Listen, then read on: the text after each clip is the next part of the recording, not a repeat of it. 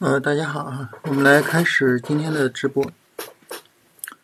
嗯，还是一样，咱们每周末的直播呢，就简单聊一聊大盘的情况啊，主线的情况，然后大家有什么想法，有什么问题，咱们沟通一下。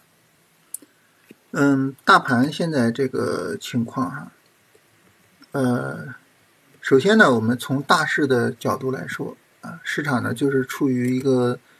大的底部震荡啊，一个非常非常大的底部震荡。所以我们现在呢去谈，说现在大盘是什么趋势？那么大盘呢，现在我们可以简单理解为是一个大的底部震荡的区域啊，就这么去理解它的趋势。当然，我们现在呢是处于这个区域的中部偏下的位置啊。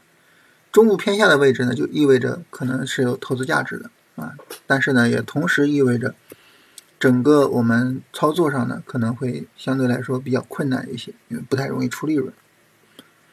那现在的重点啊，就是从指数的角度，有没有可能这个向下的这个过程啊，它结束啊，这是我们这个重点啊。所谓向下的过程结束呢，指的就是这个。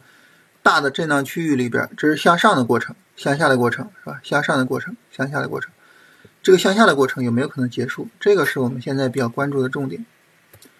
从指数的走势的角度，我我个人的感受啊，我我我觉得这个指数微的概率还是比较大的，也就是整个这一大波指数下来，啊，整个这一大波下来。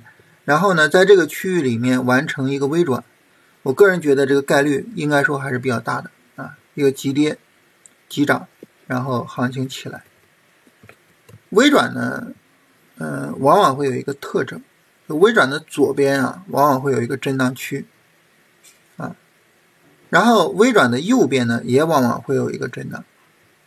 这两个震荡呢，都是为了去什么？都是为了去，呃。把这个浮筹给清洗出来。那我们现在这个微转的走法呢，走的相对来说还是比较标准的。就右边这个震荡区呢，就是去清洗浮筹，是吧？走的还是比较标准的。所以如果说让我去做判断，如果让我去做判断的话，那我觉得就是市场可能就走微转的概率还是比较大的。当然，这并不是说我们最近赚钱就比较好赚啊。实际上，最近这个行情呢，赚钱效应并不是很理想。最近的行情可能比较适合两种操作方式啊。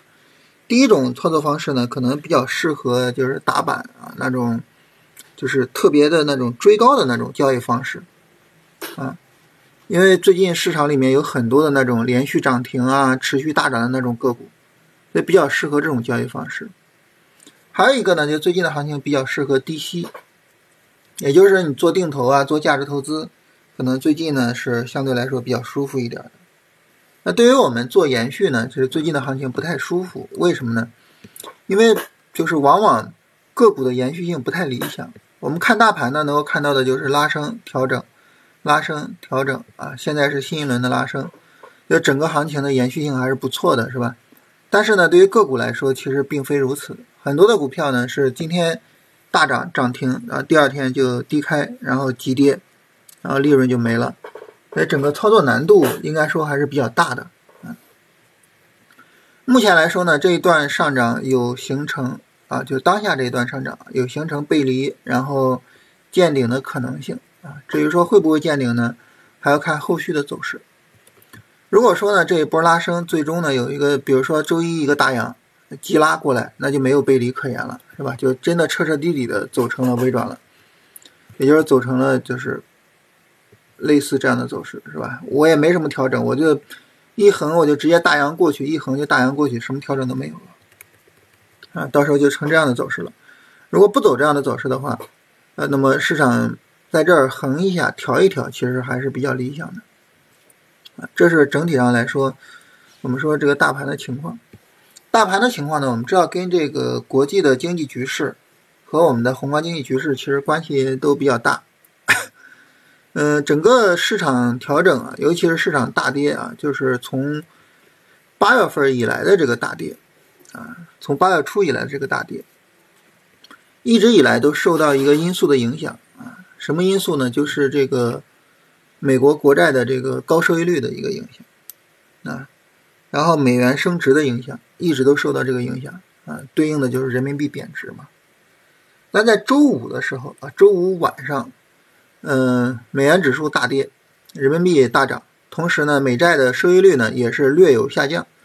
美债收益率本来是在 高位的，但是到晚间的时候呢，呃，就是本来是跌的比较厉害的，但是到晚间呢又有一些回升啊。所以美债收益率的一个跌幅呢没有那么大啊，但是呢，整体来说吧，就是八月份以来的这么一个重大的。宏观经济因素现在在缓解，我们不能说它解决了啊，不能说它解决了，就是它在缓解啊。那么因为这个缓解呢，那么说不好啊，下周呢会有一个明显的上涨啊，然后就把背离给消除了。如果说能够把背离给消除的话，那么这个时候呢，很自然的就是我们就可以去期待，后面会有更大的行情。否则的话，还是得需要耐心的等。总之吧，就是看看后面这个情况。我我个人的感觉就是微转的概率比较大一点。这是大盘方面啊。然后大家也提到这个是吧？人民币会不会助攻一下？就周五的这个人民币的情况来说，还是比较理想的。看看后续的一个发展啊。那，关于大盘这一块，大家有没有什么问题？有没有什么想法？咱们可以交流一下啊。稍微等大家一分钟啊，然后大家有什么问题可以提一下。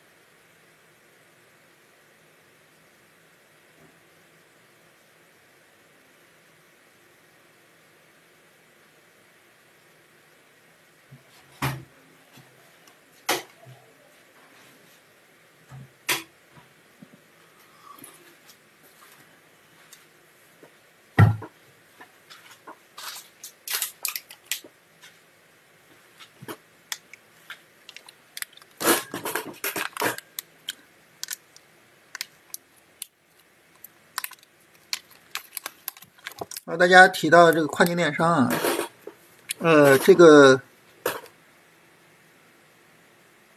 呃，咱们首先说人民币贬值啊，这是一个宏观因素啊。人民币贬值呢，嗯，就目前来说呢，我们只能说这个情况慢慢的在好转啊，但是它会不会说就此就解决了问题，这个不好讲。从宏观上来说不好讲，宏观因素的这种变化，它也需要一个过程。那从走势的角度来说呢，人民币呃周五的这个大涨是有一个突破的啊，就看看行情能不能延续了。呃，人民币其实整个筑底过程也非常的漫长啊，经过了一个漫长的筑底过程。如果说真的就此开始涨，其实也是很正常的，因为这个这个筑底过程太漫长了，时间太长了，所以它真的就是这么直接涨起来的话，我觉得也不意外。跨境电商，呃，龙一二三都崩了啊，整个板块也崩了嘛啊，然后咱们就开始聊板块这个事情啊。跨境电商呢，这里有一个概念指数，这个概念指数走的其实没有什么太大问题啊。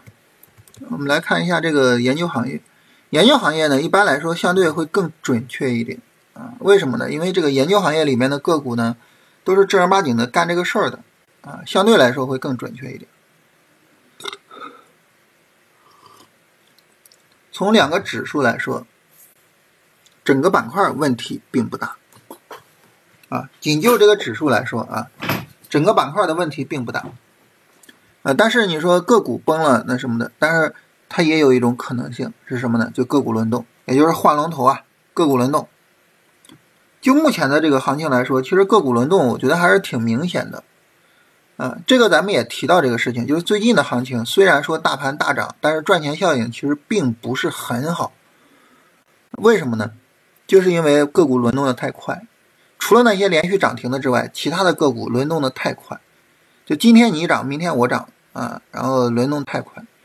所以呢，就是你说板块这个龙倒了，是不是板块就不行了？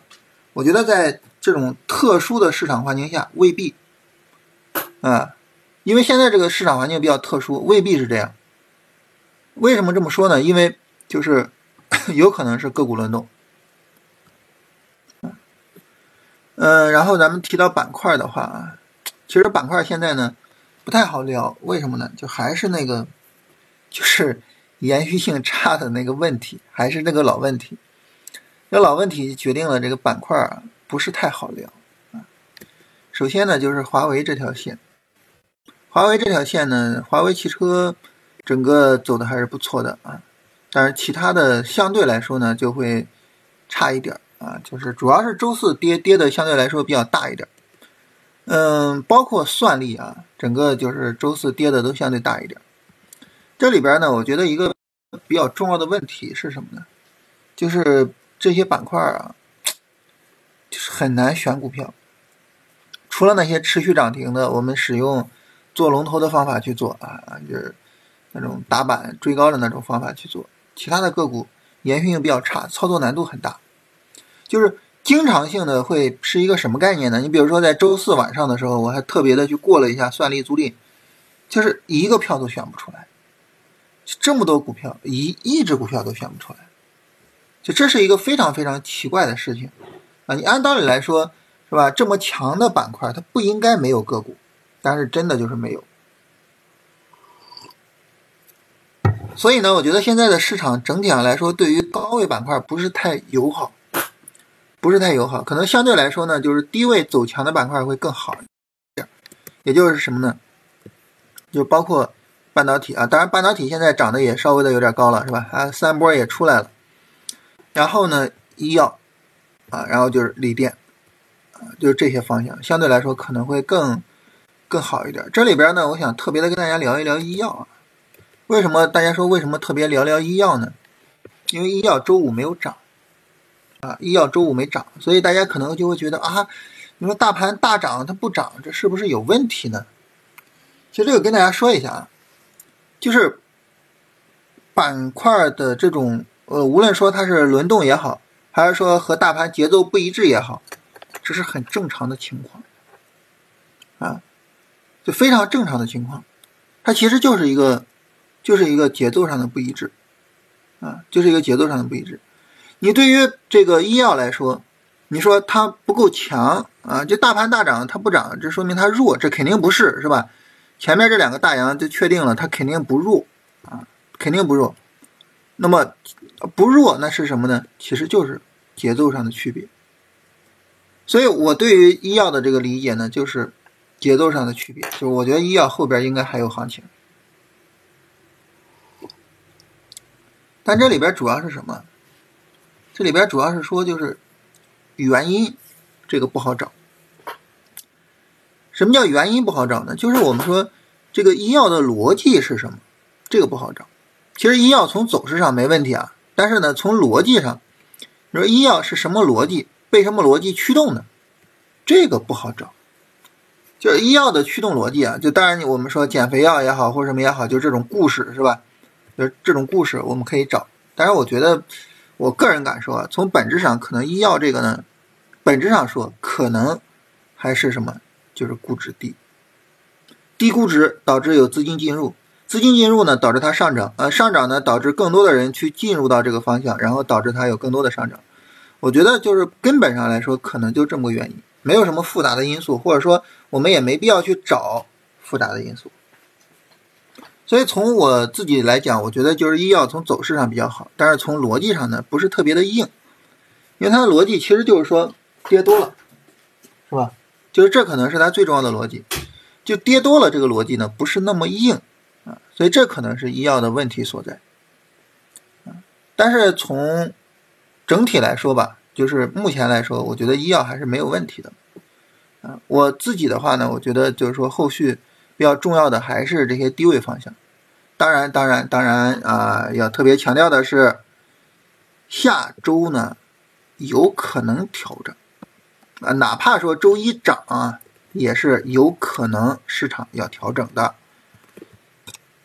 因为下周有可能市场要调整，所以对于我们来说呢，还是有一个问题。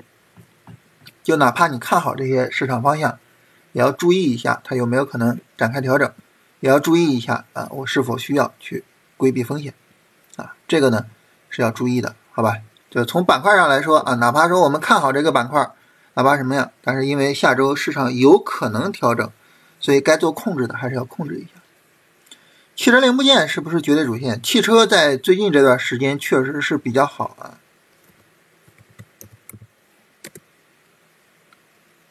但汽车零部件呢，它首先一个啊，就是涨得多了之后呢，位置可能会偏高。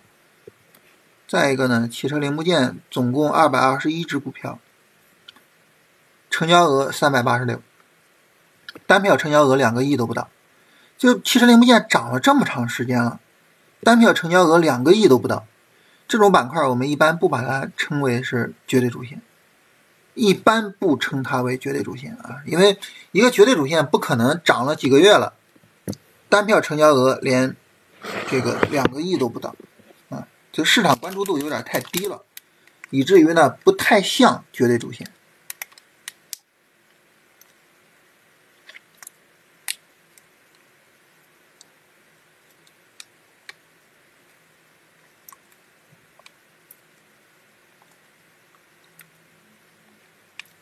这位朋友说期货讲一下，我我不太知道，就是你想讲什么？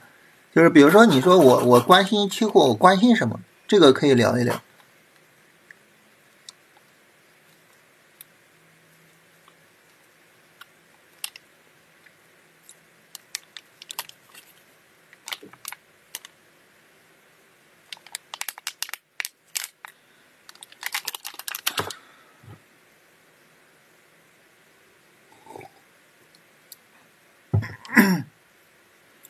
期货呢，在上周基本上普遍是上涨的，啊，就上周整体这个期货指数是上涨的，其中呢，黑色系是上涨的主线啊，用咱们的主线思维啊，黑色系是上涨的主线，所以黑色系呢，在上周呢，首先上涨涨得多啊，就如果说我们做黑色系的多单是比较容易出利润的啊，涨得多，再一个呢，整个走势非常的稳定。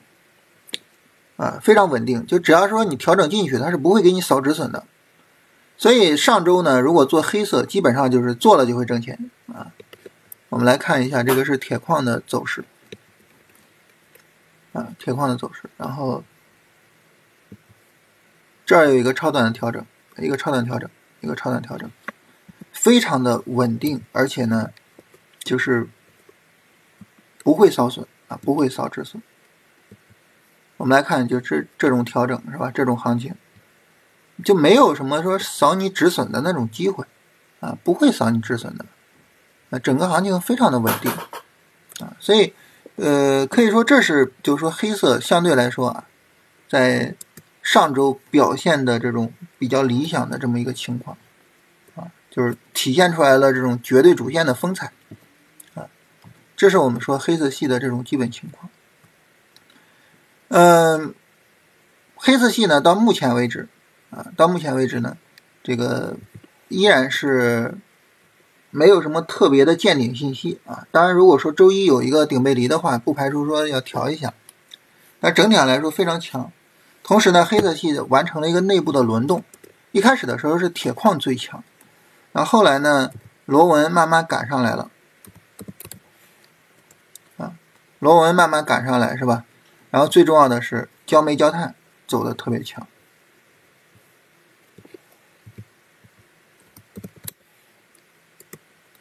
这个是焦煤啊，你看它前面没怎么涨，对吧？前面没涨，然后周四呃周五的时候大涨啊，然后焦炭是吧？也也也是一样的啊，就是属于内部的轮动，所以黑色系的行情可能后边还有。啊，就是在内部轮动之后，有可能铁矿不怎么涨了，但是呢，螺纹、呃焦煤焦炭后边有行情，这是有可能的。铁矿和螺纹啊，这个我们可以简单的聊两句基本面的东西。呃，铁矿烧焦炭，然后产出螺纹，所以呢，呃。等于铁矿是原材料啊，但是螺纹呢，它属于是这个生成品啊。然后我们把它和铁矿石叠加一下，把它和铁矿叠加一下，我们会发现一个问题，就铁矿最近持续的大涨，但是螺纹呢最近涨的比较少。铁矿和螺纹的比值到了四百。这是在历史上，历史上也属于是比较低的一个比值，啊，就从历史的角度来说，很少有就螺纹和铁矿的比例这么低的时候。这也是黑色系呢内部有轮动的这种可能性以及这种需要的一个很重要的基本面驱动因素，也会有大量的这种套利盘进来。啊，所以我们就能看到，首先呢是在周四，其实这应该是在周四下午，呃，周五下午的时候，周五下午的时候呢，螺纹急跌，然后很快拉起来，然后铁矿呢在周五下午的时候呢，有了一个非常明显的杀跌，啊，非常明显的杀跌，所以这属于是内部的这种轮动，这种轮动对于我们来说，我觉得也是一个很重要的课题。尤其是最近啊，这个，呃，我们股票里边是吧，板块也好，板块内的个股也好，轮动都很厉害，啊，所以这是也是一个很重要的课题，也是一个很值得我们去研究的一个东西啊。总之就是简单来说啊，黑色系简单来说就是，如果说这一波，呃，期货上涨持续啊，螺纹大概率的会持续。呃，不是黑色系大概率的会持续，只不过说有没有可能从铁矿转移到呃煤炭和螺纹啊，这是需要去观察的。然后期货也有大盘和板块嘛？有啊，期货的大盘呢，呃，我们国内的这个看期货的软件啊，一般呢使用文华财经的人比较多。文华财经呢有一个文华商品。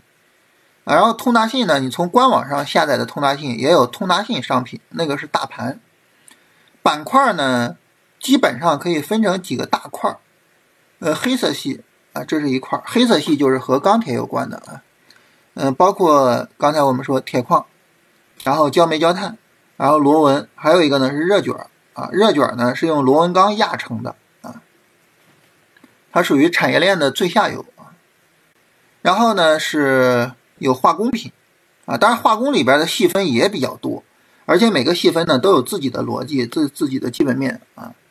然后化工呢是以原油为基础的，所以原油的涨跌对化工的影响会比较大。然后还有农产品啊，农产品呢当然也是就和化工类似啊，就它比较大，包含的范围比较多啊，所以呢涨跌的驱动逻辑也不太一样。这里边呢，你比如说像油脂、油料，它们呢是具有相关性的啊。油脂的话呢，就是豆油、棕榈油、菜油，这三个基本上是齐涨齐跌，走势基本一样。然后油料呢，主要是豆粕跟菜粕，就是你这个榨油剩下的东西是吧？豆粕跟菜粕呢，它们首先呢和油脂具有一定的相关性啊。再一个呢，就它们和玉米也有一一点相关性，因为它们都是饲料。啊，但是豆粕和菜粕，它们两个走势几乎是一模一样的。然后这里边还有豆，这个豆子啊，咱们国家上市了两种豆子，哎，豆一跟豆二，这个，呃，豆一豆二，呃，大毛、二毛、三毛是吧？然后它们两个呢也不太一样啊。豆一是我们经常说的这个这个我们国内产的，呃，非转基因的大豆。豆二是转基因的大豆啊，然后它们两个走势倒是不太一样，然后还有走势比较像的呢，就是苹果和红枣走势比较像啊，这是这些，还有最后一个就是有色啊，有色系，有色系呢就包括这个黄金、白银，它俩走势像，还有呢就是稀有金属啊，呃不是，就是有色金属啊，有色金属就是铜啊、什么镍呀、铅呀、铝呀，就这些东西，它们也具有一定的起涨起跌性，因为它们的这个基本面逻辑呢大致上差不多，都是跟着宏观经济有一个周期性的波动。所以就是也是有板块有大盘的啊，而且这个板块内的品种的起涨起跌还是挺明显的。你像之前呢，呃，大盘是下跌的，大盘跌的时候呢，有色系就跌的比较厉害一些啊，铜啊什么铝啊什么跌的比较厉害一点啊。再往前的下跌呢，就油脂跌的特别厉害，当时菜油是主线中的主线，主线中的龙头，油脂等于是下跌的主线，菜油是龙头。逻辑都是完全一样的，和我们做股票完全一样。选个股很难啊，左顾右盼，我觉得这个还是条件吧，还是定条件。就你想做什么样的股票，你把条件定出来，就没有左顾右盼。你不去定条件，那这个左顾右盼就会很严重。你比如说，我举个例子啊，假如说我们定个条件，我我举一个最简单的例子，就是我们最简单最简单的定一个条件是什么？只做龙头，这是不是最简单的条件？只做龙头，那就是最简单条件嘛，对不对？那如果我们只做龙头，假设我们以减肥药为例啊，我我我们只是拿来举例子啊，后面我们涉及到的个股没有任何就是荐股或者什么的成分啊，我们拿着历史走势来举例子。我们假设啊，比如说我要在九月二十一号选减肥药的股票，这个时候怎么选呢？减肥药从九月十一号涨的，我就把这一段时间的涨幅做一下排名，啊，针对这一段时间涨幅做个排名，啊，区间统计嘛，涨幅排名，板块，注意在这选板块啊，点板块在这点一下，然后点减肥药，然后点确定，这个时候呢，它就会自动的给你出现一个涨幅排名。如果你说，哎，我就做龙头，那你做涨幅排名排。后面的还是前面的呢？拍前面的，而且呢，就拍前面的，就拍前几，对不对？就做拍前几的。比如你说我只做龙头，那你就做拍前几的，你其他的不用管，其他的跟你没关系啊。所以这个时候呢，我们就能发现涨跌幅的幅度八十多、五十多、二十多，一层一层的一个断层，对吧？第一名和第二名之间差了百分之三十。第二名和第三名之间差了百分之三十，就后边就不用看了啊，后边就没有任何意义了。也就是说，如果我们在九月二十一号要做减肥药，其实基本上就是这俩选择，后边都不用看。为什么？差距太大了，第三名和第一名差了好几倍啊，所以基本上就前面这俩。前面这俩呢，我就看看它走势上符合我的要求吗？是吧？九月二十一号走势上符合我的要求吗？九月二十一号在这儿。强拉升，弱回调，拉升放放量，回调缩量，纯阳线的调整，完全符合要求，买，对吧？买啊！汉语药业啊，我们九月二十一号在哪儿呢？九月二十一号在这儿，这个阴线放量比较明显，这个可能我们会比较犹豫啊，比较犹豫不做，所以答案就很简单，就长山药业，只有他自己，所有就整个板块只有他自己值得考虑啊。然后我们假如说啊，你说哎，我比较认可 C 叉 O 啊，那我们在 C 叉 O 里面看一下啊，也是同样的做一个区间统计啊，都是九月二十一号啊。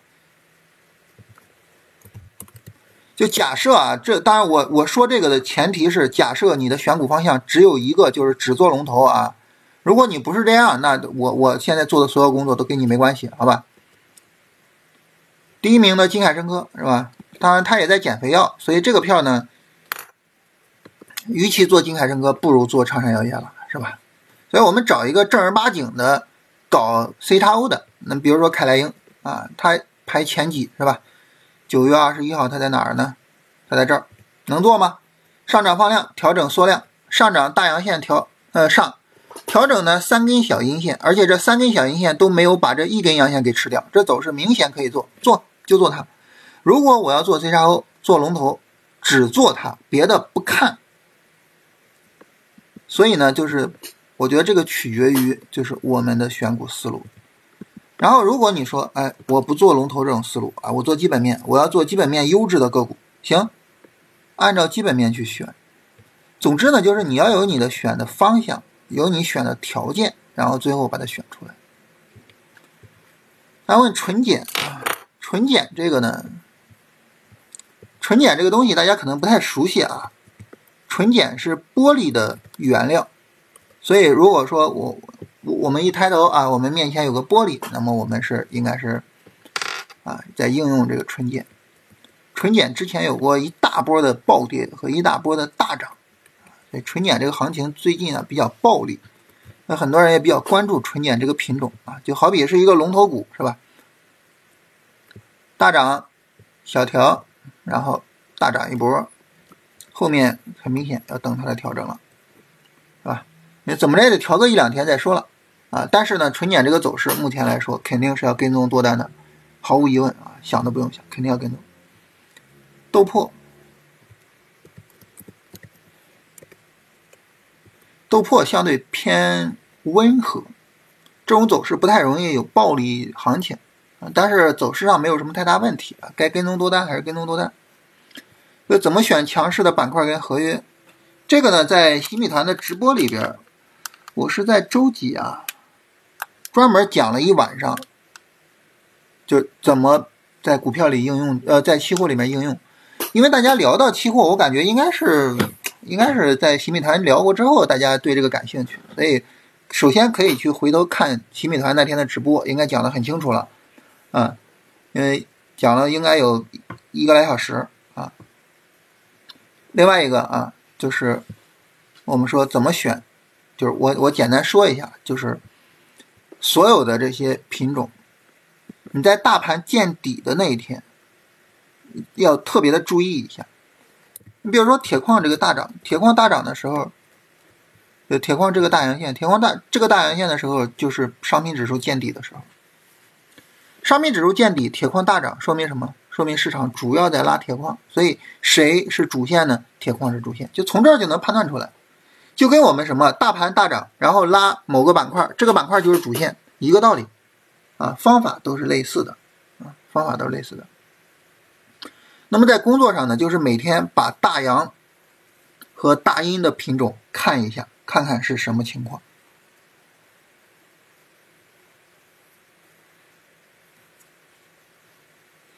大家怎么今天有很多关于期货的问题？我本来以为没有人看期货了，没有人关注期货，结果没想到这么多人关注。期货这个东西啊，风险比股票要大得多得多，所以大家如果说不是特别的有把握，不要做期货。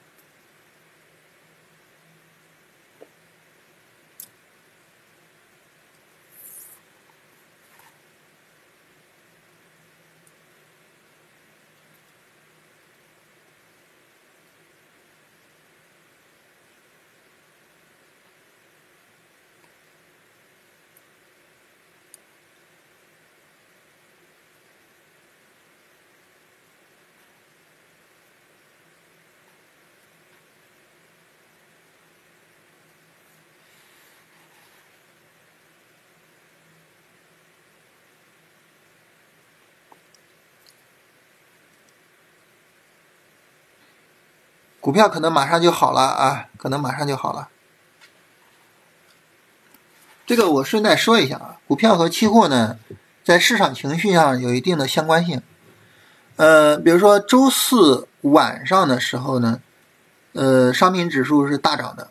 当时有朋友问我，就说：“哎呀，这个股票是不是不是不行了？”我说：“不出很大意外，周五股票可能是高开高走，因为商品商品是涨的。”就这个是具有一定的同步性的，具有一定的同步性啊，这个不是绝对的规律啊。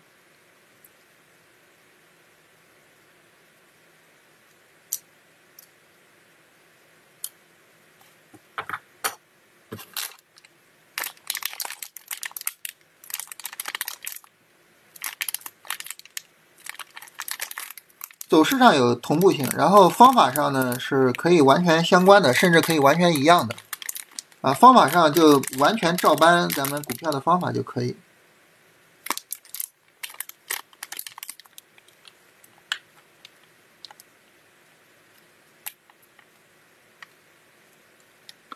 锂电呀，其实锂电和医药有点差不多。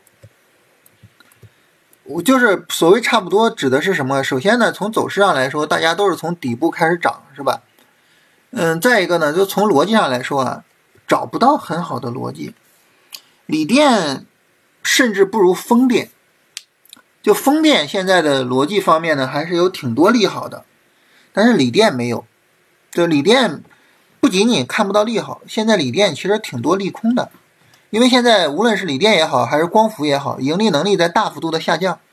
这里边呢，尤其是光伏的盈利能力的下降，就光伏企业的盈利能力的下降是比较严重的啊。所以呢，就是这方面呢，其实没有没有太多的逻辑。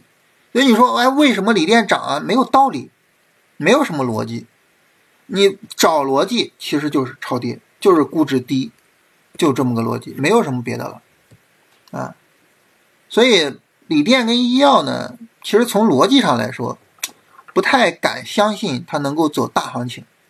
但是这个事儿呢，大家也都知道，只要它走大行情，一定会被挖出来逻辑。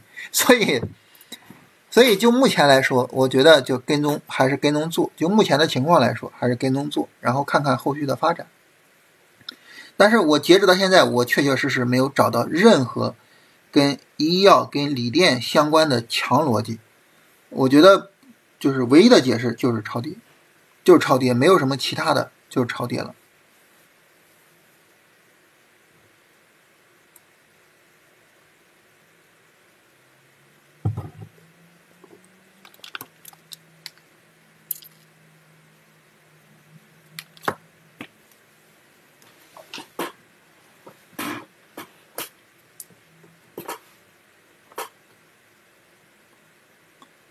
所以这个就是等于从走势上就跟踪做，从逻辑上呢没有好逻辑，就这么个情况，也没有什么太特别的。呃，为什么锂电跟光伏就是企业的盈利能力下降呢？说白了，这就是一个竞争的过程所必然发生的事情啊！你在竞争中呢，可能采用价格呀或者什么呀，采用这样的一些竞争方式，那你低价倾销的竞争方式肯定不容易挣钱啊。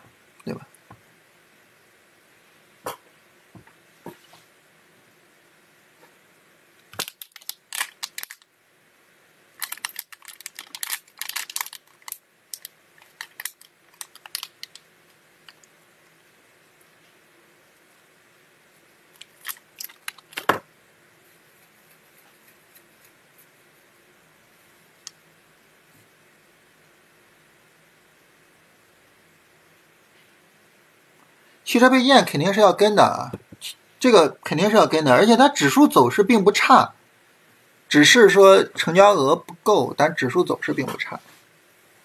汽车配件呢，很多个股岂止是走得好，简直就是走得好，连续涨停是吧？嗯，这个方向肯定是没有问题的。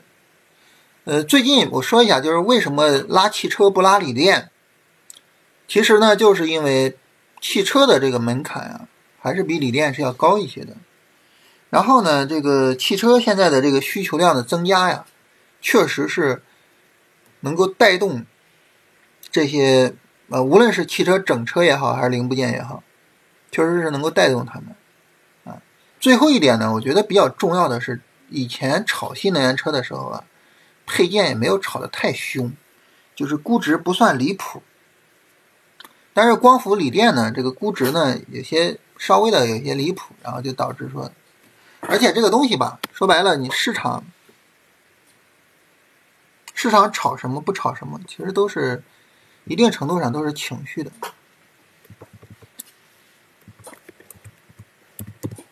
哎呀，传媒这个我我我在新米团也跟大家分享过，实事求是啊，就是我在这个地方进了传媒。呃，应该说是非常非常优质的位置啊，第一时间进去，但是呢，所有的单子在这个横盘中全部被扫出来，无论扫止损还是扫退损啊，全部被扫出来，没有一个留下的。就是就是，你看着涨，但是不好做，很不是不好做，是很难做。你看着是上涨的，但其实是很难做的，啊，所以难度非常大。嗯，它在周四呢刚有一个上涨，所以我觉得呢就最好能够调几天，调个两三天，调不下去，到时候可以再看看能不能做。像这种就最好不要太着急。啊，放量大涨最好不要太着急。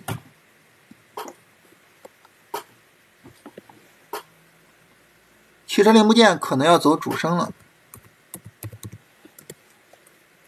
汽车零部件呢，这个地方它跟着大盘也涨了，该调调，该涨涨，但是并没有显示出来太特别的，所以现在不好判断。最好能就是说后续无论大盘也好，还是它自己也好，最好能调一调。到时候可能能够更好判断，现在看不出什么来，也无法做具体的判断。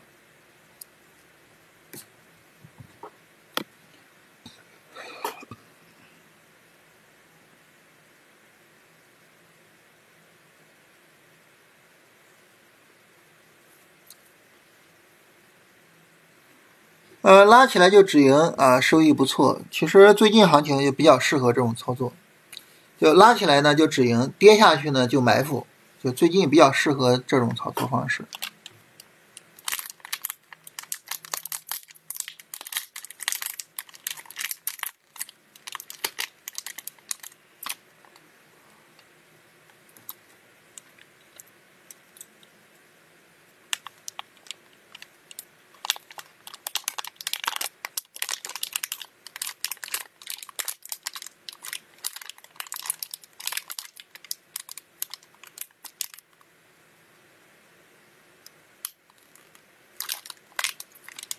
呃，大家要没什么问题，咱们今天就聊这些啊。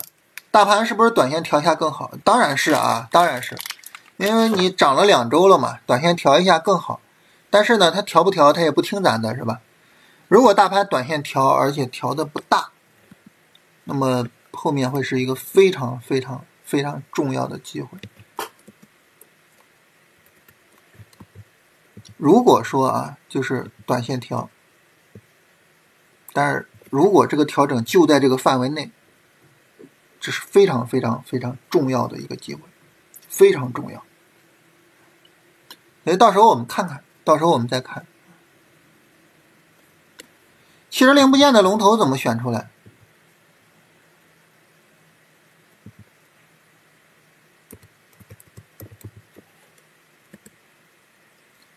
比如说啊，假假如说我们要在周周四选啊，周四收盘的时候选，其实说白了就是就是这一段行情啊，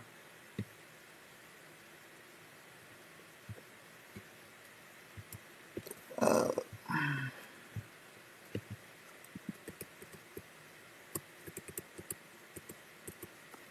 就是从十月二十四号啊到十一月二号这一段十月二十四号。到十一月二号，区间排行汽车零部件啊，它只能汽车类是吗？那我们就看汽车类好了啊。汽车类的包含范围比汽车零部件会更广泛一些，汽车零部件是包含其中的。那这个时候就很明显，龙头就是这个家伙，这个家伙没法做。剩下的呢就是百分之三十多、百分之二十多的。所以前十一百分之二十以上的都可以看一下，因为这个家伙没法做呀，龙头没法做，是吧？当然你说我做龙头啊，那这个是另外一回事儿，因为我做不了啊，这种股票我我没有处理能力，我做不了啊，所以我我要让我看呢，我就是看后边的。我们是周四是吧，在这儿，那这个肯定不行是吧？急跌。还是说啊，我们没有任何荐股的意图啊，只是客观的聊一聊。尤其是这个周四这个选股这个事儿已经过去了啊，这个是刚刚大涨的，这肯定不算啊，这肯定也不算是吧？像这个呢，其实位置有点太高了啊，就经过一个长期的上涨，不不太理想啊，这种一般不太会选，这种也不算啊，因为刚大涨的，它应该是前面有上涨，然后调整才行啊，可能没有合适的，这个还可以，但是也不太对，它也是已经走了挺长时间了，那就应该是这个方向就没有合适的股票。你比如你像这个股票，你说哎，这个股票能不能行呢？周四能不能选是吧？它周五还是上涨的，一般来说不会选这种。为什么？你看它的成交额八百多万、一千多万啊，这是一个北交所的股票啊，北交所的股票，一般来说不会选这个也不会选是吧？所以等于，哎，提前一天在周三都可以把它选出来。这儿我说一下啊，大家可能会说你不对呀。这儿有个大阴线，你不选；这个地方有个大阴线，你为什么说周三能选呢？首先呢，这个阴线没有那么大；其次呢，就是后面横的时间足够长了，足够把这个阴线给消化了。周三的话能选它啊，周四已经没法选了，因为它周四已经涨停了。所以基本上汽车零部件选不出票来。所以我就说嘛，我包括我前面说我就是呃这个选算力。一一只股票都选不出来，其实就是这个原因，啊，就你要么它一直在涨，你没法做；要么它一调调大了，你没法做；要么什么呃大阴线放量，要么什么，就是总之各种各样的原因就没法做，啊。